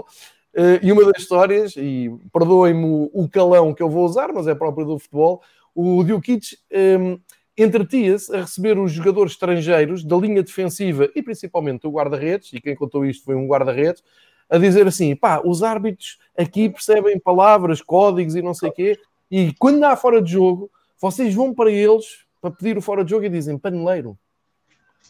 É pá, estás a imaginar o que é que isto dava? Todos os guarda-redes chamavam isto aos árbitros do São Luís e os árbitros ficaram assim. o pai Lemaites, e portanto isto é uma das histórias maravilhosas do, do futebol, ainda bem que o Farense regressou. Eu tinha pensado aqui fazer uma passagem muito rápida, não sei se vocês querem, se, se vos interessa. Convocados da seleção, querem dar aqui um toquezinho, e como falámos das datas uh, da seleção, eu, o Miguel já sabe a minha luta, uh, que, que, é uma coisa gira. Ricardo Horta. E podemos fazer esta comparação. Ontem tens o 11 e os prémios da Liga. Onde é que aqueles jogadores todos premiados e ontem aplaudidos estão na seleção? Não, está, não há espaço na seleção? Uh, o Ricardo Horta, por exemplo, uh, como o Miguel disse, tem números incríveis. O Pizzi tem números incríveis. Uh, o Paulinho, jogador muito, muito interessante. Não há lugar. O Fernando Santos, que na entrevista da bola disse que faz muita impressão ver futebol sem público e por isso viu três jogos ou quatro e viu bom para selecionador, não está mal. Uh, aliás, volto a dizer, agora em França há 5 mil pessoas, espero que ele pelo menos em França consiga ver alguns jogos. Mas, uh, mas na Champions League estava lá. Quando não havia convocáveis, mas esses jogos, esses jogos tinha, não, havia ninguém. Mas pronto, isto, Deixem-nos também brincar com estas situações, mas tu olhas para, olham, vocês olham para a lista de convocados, aquilo ainda mexe com vocês, não mexe, não ligam nenhuma, não querem saber, olham para os adversários, preocupa, não preocupa, sempre vamos jogar com campeão do, do mundo e vice-campeão do mundo e Suécia. Um, têm algum comentário a fazer? Eu fico-me sempre nos. Eu, eu, sou muito chato, foco-me sempre naquilo que os treinadores odeiam, é nos que ficam de fora, porque não são convocados. Mas há coisas boas, o guarda-redes um, do Granada foi convocado cheio. Pá, que vale o que vale, porque vai ser simbólico, ele não vai jogar, não é? Mas pronto, vai, vai ser. Rui Silva. O Rui Silva, o Domingos Duarte, acho que é merecido, mas depois há ali nomes que não vão. Um, Miguel, uh, também ali em Madrid também, não sei se tens algum, algum chamamento com a seleção. É assim, completamente nem aí. Eu, eu, eu, vejo a seleção nas competições e, e, tenho conexão emocional com a seleção, mas se eu já acho que este futebol é futebol indústria e não faz sentido com os clubes, que há uma conexão emocional forte, que dizer de uma seleção que vai jogar jogos amigáveis, entre aspas, ou dentro da, da estrutura desta League of Nations, que não deixa de ser uma forma de dar nome aos amigáveis que se disputavam. Não, são jogos que a UEFA podia perfeitamente ter poupado para este ano, pelo menos, ou pelo menos para Sim. este ciclo, porque só estorvam o calendário, e portanto tudo aquilo que signifique jogos mais sem sentido, se já nem os jogos das competições me interessam muito, imagina a importância que eu dou a uma convocatória para este tipo de jogos. Podia convocar 22 jogadores do Sporting de Espinho e a mim o efeito era exatamente o mesmo. Varela, eu sei que tu, a seleção, tu, nós os três és capaz de ser o que tem uma uh, relação mais. Sim, uh, sim. Eu, eu, eu, tô, eu, não disse, mas eu, eu preocupo com estas coisas, gosto de comentar e gosto. Claro. Acho que é, está a ficar também um clima muito denso à volta da seleção. Ninguém pode dizer nada, ninguém pode comentar. Um, vais à rede social, levantas ali uma, uma questão e ui, não, já está a criticar, enfim. Mas pronto, isto vale o que vale. Isto, acho que é, é, um mal que está a tomar conta do futebol. Mas Pedro, tu ligas eu, um pouco. Ligo, mas eu, eu na realidade. Foi, foi uma bocada Exatamente, do, do pouco que liguei à convocatória, na altura até estava assim de férias e vi só a questão do Sporting não ter nenhum convocado eh, e não aconteceu, aconteceu em 2019 a última vez e só tinha acontecido há 20 anos, em 1999. Um, dito assim, isoladamente, poderá ser uma coisa, ok, não tem nenhum convocado o Sporting, é uma coisa triste, mas, por exemplo, depois no Sub-21 acabamos por ter seis convocados, que é 5 mais um, porque entretanto tivemos lá o Pedro Gonçalves, não estou em erro, exatamente, que agora é de Sporting, e portanto temos seis, e portanto a coisa um, não será assim tão má, mas a verdade não, pá, não quer dizer, pode-se discutir muita coisa, não uh, estou mais como, como tu na altura referiste nas nossas conversas em off, uh, no nosso grupo do WhatsApp, quando colocaste aquilo do Fernando Santos, acho que isso é que é uma coisa, e, e na altura até discutimos isso, uma coisa é dizer na brincadeira que não vê os jogos, como nós às vezes dizemos aqui, eu já o disse, por exemplo, que às vezes não dá tanto prazer ver o jogo, um, não dá tanto prazer ver os jogos um, como quando há com público, ele obviamente, ainda por cima ganhando 100 mil euros por mês, ou lá quanto é que ele ganha, que não é propriamente pouca coisa, um, deveria ter tido algum cuidado com isso, mas não, não, não, não, não prestei muita atenção ao resto, vi a convocatória, um, vou ver os jogos naturalmente, mas não. Achas que ganhamos a França e ganhamos a Croácia? Achas que dá, dá para ir? Sinceramente, não sei. Nós uh, vimos, não, não, não, nós estou muito curioso para ver como é que vai ser esta, esta fase em que cada vez é um facto que nós tivemos sempre uma dependência muito grande do, do Cristiano Ronaldo é? nos últimos anos. Curiosamente, ele até, curiosamente, ele depois eh, até nem jogou a final toda e nós fomos campeões europeus com ele a jogar, a jogar pouco mas tivemos, eh, mas teve, obviamente, eh, uma presença importante nas, nas, nas, diferentes eliminatórias que foram acontecendo, mas estou curioso para ver como é que vamos fazer esta, esta, esta passagem, esta mudança, como é que o Fernando Santos vai fazer estas alterações, e como é que vão se apostar nos jovens, nos novos valores que vão aparecendo, eh, muito curioso. Agora, vamos apanhar logo duas seleções que temos que jogar talvez do melhor futebol que nós tínhamos visto nos últimos anos para os ganharmos. Um, não sei, vamos. Tô, tô, Mas esse, esse, esse, é o problema, Pedro, porque o comentário do Fernando Santos, nós lemos a entrevista e debatemos isto. Sim. O problema do Fernando Santos não é dizer que não vê jogos de futebol, até porque para ele é relevante, porque ele já sabe quem é que vai convocar. Quem é que vai convocar? Ele é aqueles treinadores que sabe perfeitamente qual é o bloco que quer, é, é a família do Scolari e versão Nossa claro. Senhora de Fátima e, e já está. O problema é na entrevista ele dizer em várias ocasiões que há jogadores que não vão à seleção porque não se enquadram na maneira que ele tem de ver o jogo, que é uma maneira reativa, e que há jogadores que vão à seleção e que eles têm de zumbar na cabeça de que têm de esquecer o que trazem dos clubes, porque na seleção é diferente. E aqui podemos falar de exemplos como o Bernardo Silva, que joga num clube treinado pelo Guardiola, um futebol associativo e ofensivo, e depois chega a Portugal e tem de, de se empequenecer. Uh, quando a nossa seleção tinha os jogadores disponíveis que tinha, provavelmente o Carlos Queiroz ou até o Paulo Bento, podíamos entender o modelo de jogo reativo, porque realmente não havia ali muito talento. Tínhamos o melhor jogador do mundo, ou um dos dois melhores jogadores do mundo na altura, mas não havia muito mais. Jogadores batalhadores, Moutinhos, Coentrão, Pepe, mas era o que havia. Nós temos uma geração de um talento nos últimos dois, três anos, com projeção para a próxima década, brutal.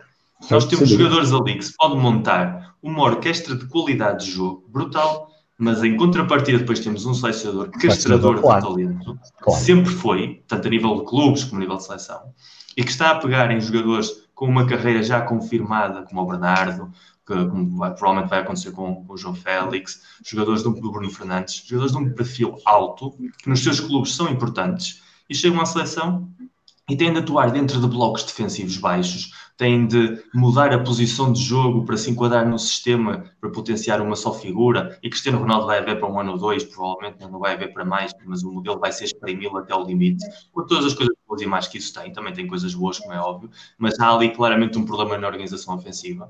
E temos ali um selecionador cuja sua missão é ensinar aos jogadores a não jogar o futebol que jogam, para jogar o futebol que ele quer que se jogue é, é, o direito dele, é selecionador, é pago para que a equipa jogue como ele quer, mas dá muitíssima pena, muitíssima pena que toda esta geração de talento acabe em mãos de alguém que valoriza o futebol como o Fernando Santos valoriza o futebol. E foi treinador do meu clube, eu fui campeão com ele no meu clube, vi muitíssimos jogos dele ao vivo, também quase que adormeci em muitíssimos jogos dele ao vivo.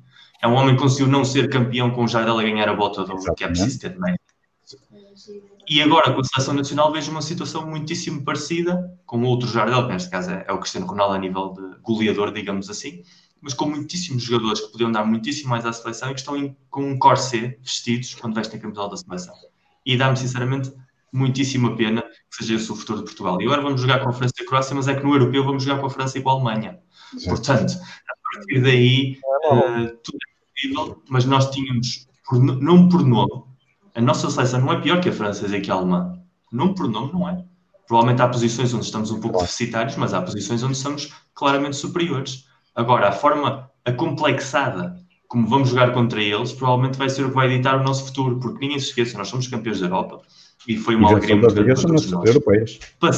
Passamos num grupo, graças a um gol da Islândia, nos últimos instantes, contra a Islândia, Áustria e Hungria eliminamos em penaltis a Polónia, eliminamos a Croácia com um gol de contra-ataque contra o corrente do jogo nos últimos instantes, excetuando o jogo com Gales, onde fomos claramente superiores, Superior. sofremos com a França durante dois terços do jogo e tivemos muitíssima sorte com a grande exibição do Rui e, e os postes. Portanto, a partir daí, achar que os títulos que conquistou Portugal, que são reais, se devem de um grande trabalho do selecionador, é cair num engano que pode ter consequências para o futuro imediato muito sérias.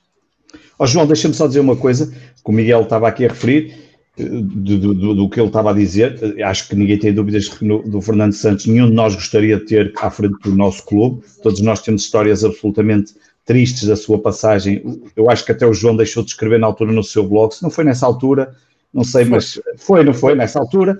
Eu tenho aquele fabuloso jogo em Alvalade contra o Gencher Bigli que levamos três checos, para as competições europeias e uma equipa que jogava pior do que, sei lá quem, pior que o, que o Caricupa aqui de Gaia, com o Gerbi de Gaia. E, e, já agora disseste uma coisa muito interessante, que da, da questão do, do, da geração, dos 25 convocados, só quatro jogadores é que não fazem parte dos cinco principais campeonatos da Europa, não é? Porque de resto, dos 21, uhum.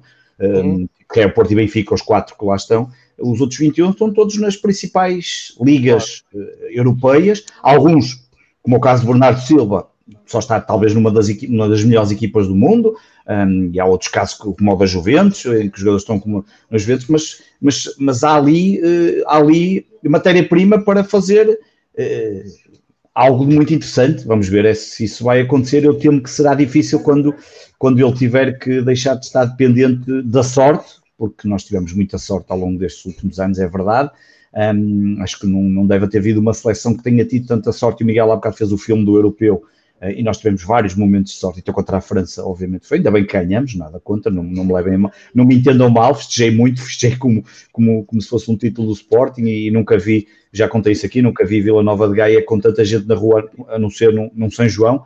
Um, mas pronto, vamos ver o que é que é possível fazer. Agora que há ali muito talento, há ali muita qualidade e há muitos jogadores que estão a chegar do Sub-21 que vão chegar aos clubes e que poderão, obviamente, jogadores que, que, que vão, por exemplo, parar no, no, nos grandes, mas rapidamente vão embora. Eu acho, por exemplo, ainda ontem vi o Nuno Mendes que está no Sporting. Eu tenho dúvidas que o Sporting faça mais do que esta época que ele vai este ano ser quase certeza titular e dificilmente o conseguiremos manter até porque temos que pagar as dívidas, e, e portanto rapidamente vamos, vamos vendê-lo, e são jogadores que vêm do Sub-21 e que, portanto, vamos ter aqui uma geração muito interessante, haja, haja unhas para tocar a guitarra que, que Fernando Santos vai ter nas mãos.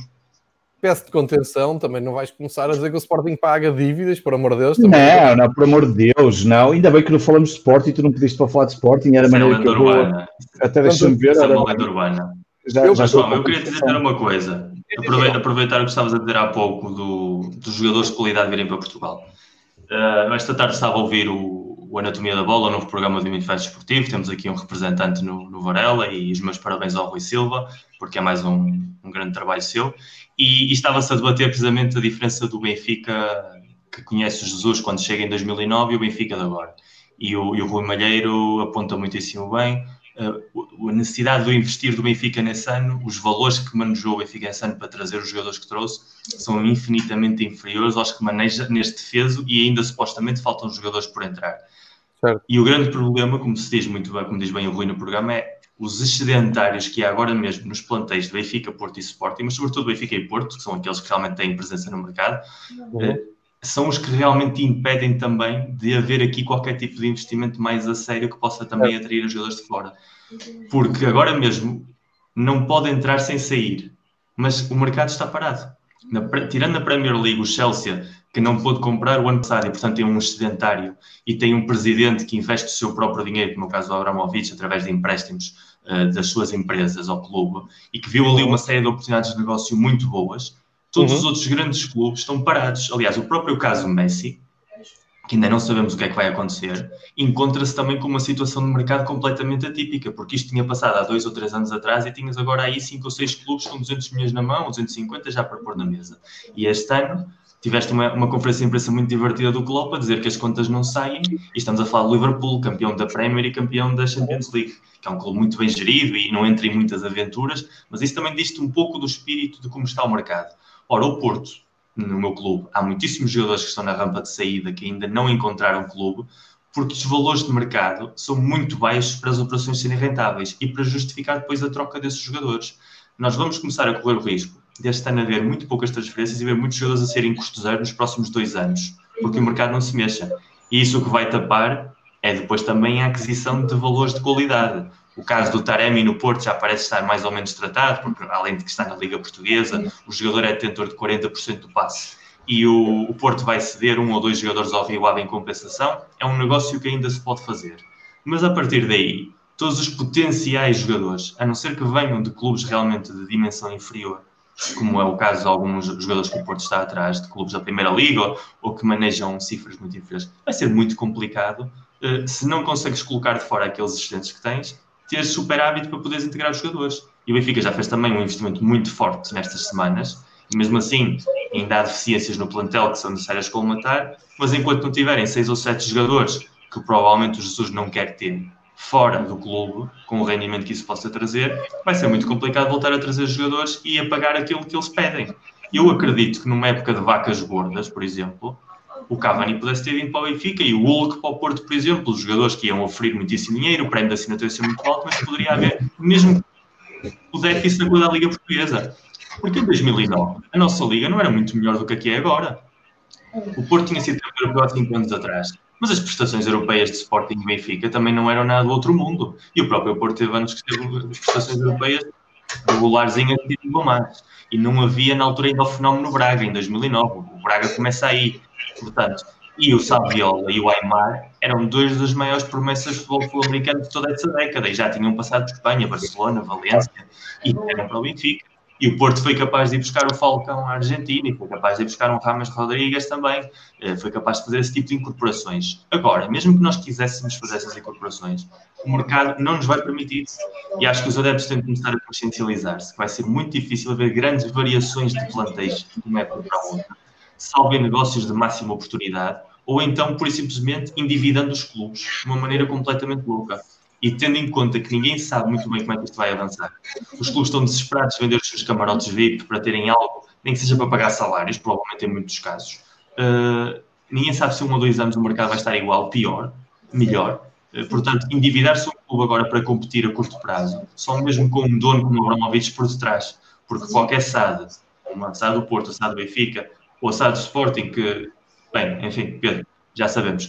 Uh, a partir daí, vai ser muito difícil que os plantéis que nós temos em mãos variem para a próxima temporada. E eu acho que os treinadores vão gostar-lhes aceitar a ideia, e, o Jesus tem esse caráter muito reclamador por parte, e seguramente veio com certas garantias, e, e já, muita gente já viu. Mas eu acho, por exemplo, que Sérgio Conceição tem perfeitamente assumido que vai ter uma ou duas entradas cirúrgicas no plantel e depois vai ter de trabalhar com o Piá. E eu acho que por isso é que não se está a mover demasiado no mercado. Em primeiro lugar, tem uma espinha dorsal já feita, é um projeto que já leva três anos de Conceição, muitos putos de formação que podem começar a ter mais minutos, e por outro lado, eles também são conscientes de que não é possível ir agora se calhar buscar dois ou três jogadores que se calhar o ano passado sim poderiam ter vindo e agora por simplesmente não virão. Olha, eu tinha pensado falar de, pré-temporada, mercado e tal. Fizeste o resumo para a seleção que depende de estar a ouvir. Uh, e, e, se calhar tu fizeste o, o, retrato mais brutal e mais cru, mais duro da realidade. Eu não tenho nada a acrescentar, é mesmo isso. Claro que na parte do Benfica há, há aqui uh, essa componente especial, tu disseste, não é? Porque o Benfica mudou de equipa técnica com promessas e, portanto, tem que cumprir uh, essas promessas. E não foi só a equipa técnica, porque o que se diz na imprensa não é para os jornalistas, é para os adeptos, é para falar para, para a nação que acompanha as coisas do Benfica e claramente, quando se fala num Cavani, as expectativas ficam muito elevadas e por isso é que eu disse no princípio do episódio, um, isto diz mais do nosso campeonato do que propriamente uh, do jogador ou do clube que, que o tenta buscar. Mas eu estou perfeitamente de acordo com o que tu disseste. Fica um caso aqui mais uh, especial, mas é mesmo isto, está tudo entupido para sair. Se não sai, não há dinheiro a entrar, se não há dinheiro a entrar, também a tua capacidade negocial é muito baixa. Mas eu insisto, Tu queres ir buscar um Mariano, queres ir buscar um. Epá, eu, eu nem vou dizer nomes, que é para não me interpretarem mal. Cuidado com o Mariano, cuidado com o Mariano, porque o Mariano passou a época passada no Real Madrid sem jogar. Aliás, ele joga o clássico e joga só mais um jogo. E ele pessoalmente não quis sair do Real Madrid, preferiu estar um ano inteiro sem jogar, porque não queria ir para nenhum dos clubes que o Real Madrid o queria emprestar. Portanto, há, esse perfil de jogadores está a começar a aparecer também no futebol. Jogadores que estão confortáveis em não jogar nos clubes porque ser emprestados provavelmente significa ganhar menos dinheiro ou ter uh, perder regalias que têm no momento presente. Esse fenómeno que para nós que começámos a ver futebol nos anos 80 e 90 não faz sentido nenhum. Para esta nova geração é cada vez mais normal. É cada vez mais é. normal ver esse perfil de jogadores. E vai ser muito difícil também atrair esses excedentes que provavelmente nos poderiam salvar noutras circunstâncias Agora, por exemplo, o Porto, uma das grandes épocas que faz, apesar de não ter sido campeão, consegue trazer um Casemiro do Real Madrid, que cresce muitíssimo e depois se torna um dos melhores médios da Europa. Consegue trazer na altura o Oliver e o Teio, que eram jogadores de experiência de seleção espanhola. E esses jogadores hoje provavelmente não queriam vir para o Porto, preferirão ficar nos seus clubes, porque ainda para mais são jogadores, e o Mariano é um exemplo, sabem que a temporada vai ser muito larga, vai haver muitíssimas lesões, e sentem que podem não ser opção inicial agora, mas ninguém sabe quantos colegas é que vão ter vírus em, em novembro, quantos Exato. colegas é que se vão lesionar em, em, janeiro, e depois aparece o Mariano a marcar um gol num clássico. Agora, eu pergunto eu, aí sim entra o teu raciocínio, vais convencer o Mariano de que ele pode não vir a jogar um clássico para estar a jogar em Tondela? Não, não faz sentido. Eu não levo a mal isso, tal e qual. É, é, explicaste bem, não vale a pena estar a bater mais. Eu quero só para dar ainda mais razão no que tu estás a dizer. Benfica, esta semana uh, viu-se livre, isto, dentro de, de, de aspas, do Zivkovic, que estava aqui, uh, sem, uh, sem jogar. E os anos passavam e só agora é, é que sai né, e ganhou um bom. É exatamente, se calhar este é talvez o, o auge do futebol uh, mercenário que, que, nós temos e todos nós. Uh, mas olha, Miguel, fizeste um retrato tão bom do, do, mercado e tão, tão bom, não, tão duro, tão, tão, tão real, que eu passo essa, essa parte, não, não, não tenho muito mais a acrescentar, mesmo não sei o que é que ainda vai acontecer até começar o jogo. Uh, vou aproveitar esta reta final para dizer: Benfica joga amanhã, finalmente vamos poder ver um jogo do Benfica, porque esta também é uma nova realidade uh, que antigamente qualquer joguinho contra um atual Carrus tinha direito à transmissão. E agora estão os adeptos a ressacar porque não veem nada dos jogos, isto é uma nova realidade também, porque a equipa técnica também não, não quer estar a mostrar o seu trabalho com jogadores que sabe que também não vai uh, à partida, enfim, é, é tudo mostrado, mas amanhã para, para o pessoal do Benfica, o domingo ao fim da tarde, à antiga, para ver um jogo de mal com uma equipa que apesar de ter descido da primeira divisão, é uma equipa interessante e que está a fazer um plantel ou manter grande parte do plantel para atacar a Championship.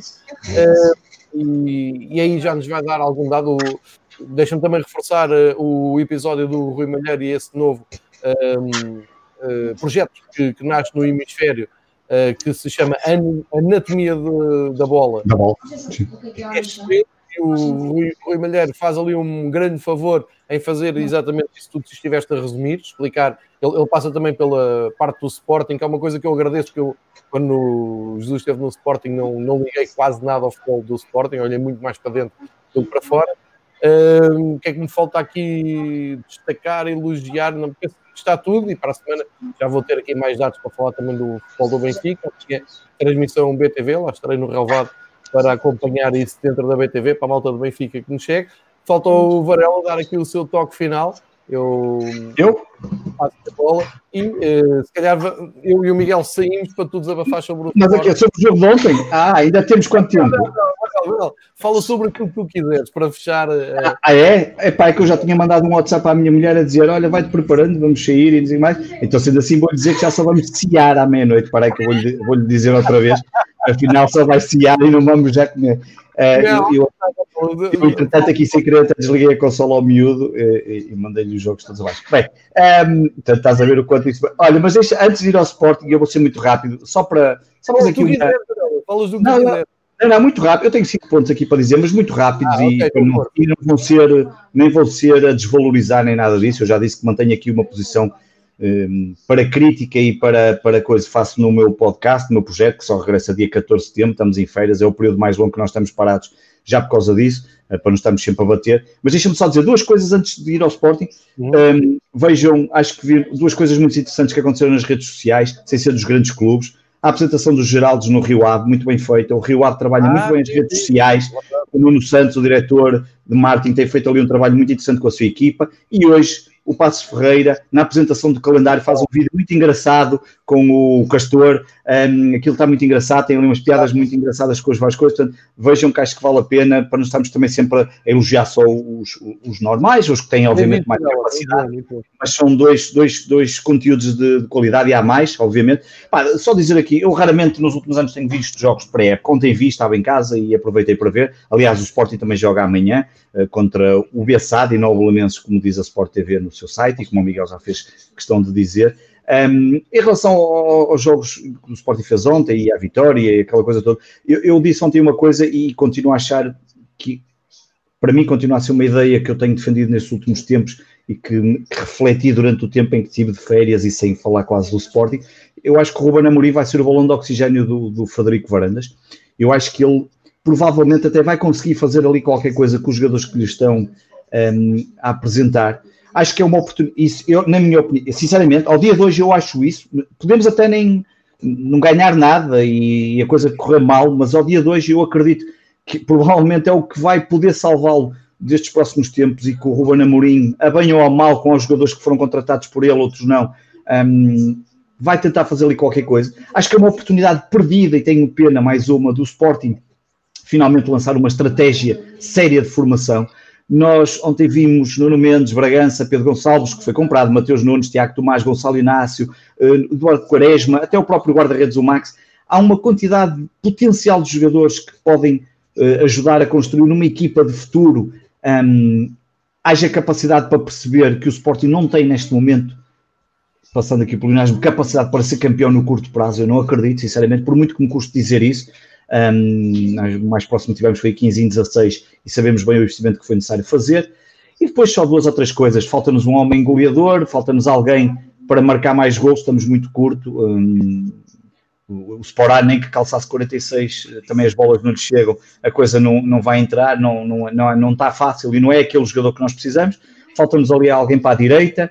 Um, continuamos a, a, desvalorizar os nossos melhores ativos, como ninguém sabe fazer no futebol nacional. Somos o melhor clube a desvalorizar jogadores bons que temos dentro de portas e a, a maltratá-los porque os queremos vender. O Acunha, que vai estrear dia 15 de dezembro no, no novo Disney Plus, o famoso Acuna na Mata um, porque esteve ainda agora a treinar na mata enquanto não foi convocado para, para o estágio. E o Palhinha, coitado, que também anda por ali, um, porque os queremos vender, queremos fazer qualquer coisa como 27 ou 28 milhões de euros. Uh, eu percebo a dificuldade que nós temos financeira e de reajustar, mas esta forma de tratar o Acunha, para mim, que é um dos melhores jogadores que nós temos do plantel, talvez dos poucos que pudesse encaixar até nos plantéis de, Sport, de Porto e Benfica. O Palhinha com algum potencial.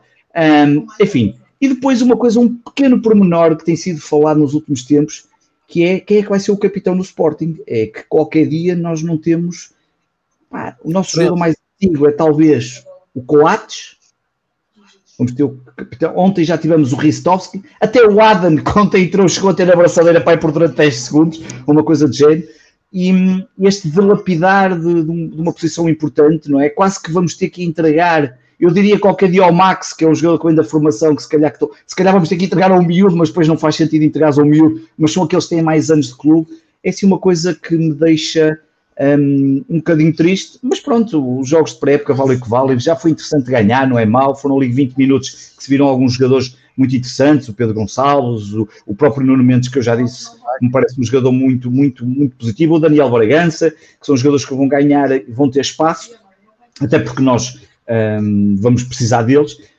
Vamos ver, não, ainda é muito cedo e os jogos, como tu disseste bem no início, de preparação valem o que valem. Eu espero é que a equipa, pelo menos do ponto de vista físico, seja bem preparada. O ano passado tivemos problemas gravíssimos ao nível da preparação física.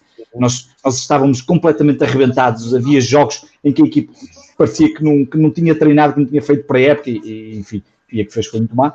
E portanto, cá iremos com, falando disso depois à medida que as coisas começarem a ser mais sérias. Acho que a época vai se definir do Sporting na entrada da Liga Europa. É, é, um bocadinho como o Benfica, se calhar a importância que tem a Liga dos Campeões para o Sporting vai ter também a Liga Europa, porque sabemos que isso mexe com os adeptos e vai logo, uh, imagina o Benfica não ir à Liga dos Campeões, a, a, quantidade de críticas que vão surgir, e contratar o Jorge Jesus, vai buscar o de avião e depois nem à Liga, à Liga dos Campeões vão, e no Sporting irá acontecer a mesma coisa, e já vimos que os adversários da Liga Europa poderão ser bastante complicados, e não ter lancei alguns, e nós temos ali alguns, alguns adversários que podem ser muito complicados, e vai, e vai ser muito importante entre a jornada 4, que eu estive a ver ontem, e a jornada 9, a jornada 4 que recebemos o Porto, e depois tivemos Santa Clara, Vitória e Famalicão tudo fora, entre a quarta e a nona com a recepção ao Porto. Acho que vai ser ali um momento importante de arranque nos tais 11 jogos que tu falas. Um, nós vamos fazer 11 jogos até ao final do ano e, portanto, vai ser esse momento que provavelmente decidirá e vamos aqui do Ruben Amorim,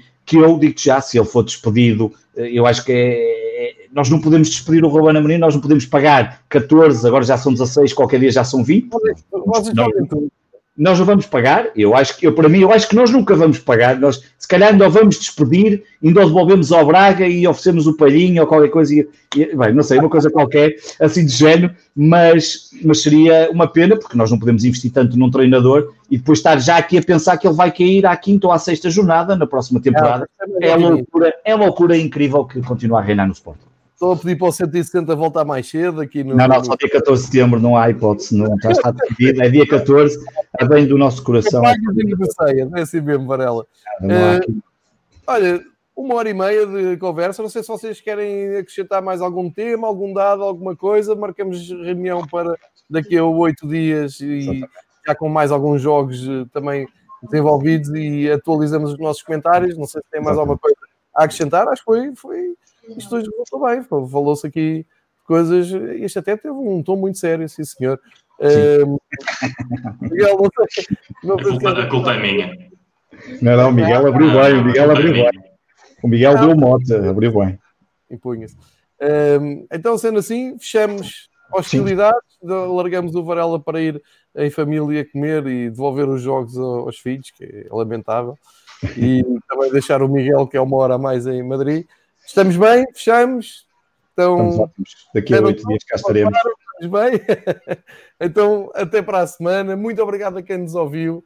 Uh, ouçam o podcast da Anatomia da Bola, leiam o artigo do uh, Manuel Neves no, na tribuna do Expresso, vejam futebol uh, e vão, vão, vão aproveitando estes tempos em que não vamos aos estádios para poupar dinheirinho, como diz o Varela, para depois voltarmos todos em força daqui a uns tempos. Obrigado por ouvirem o Fever Pitch, três rivais. Até para a semana. Boa semana a todos. Boa semana a todos. Um abraço. Boa semana.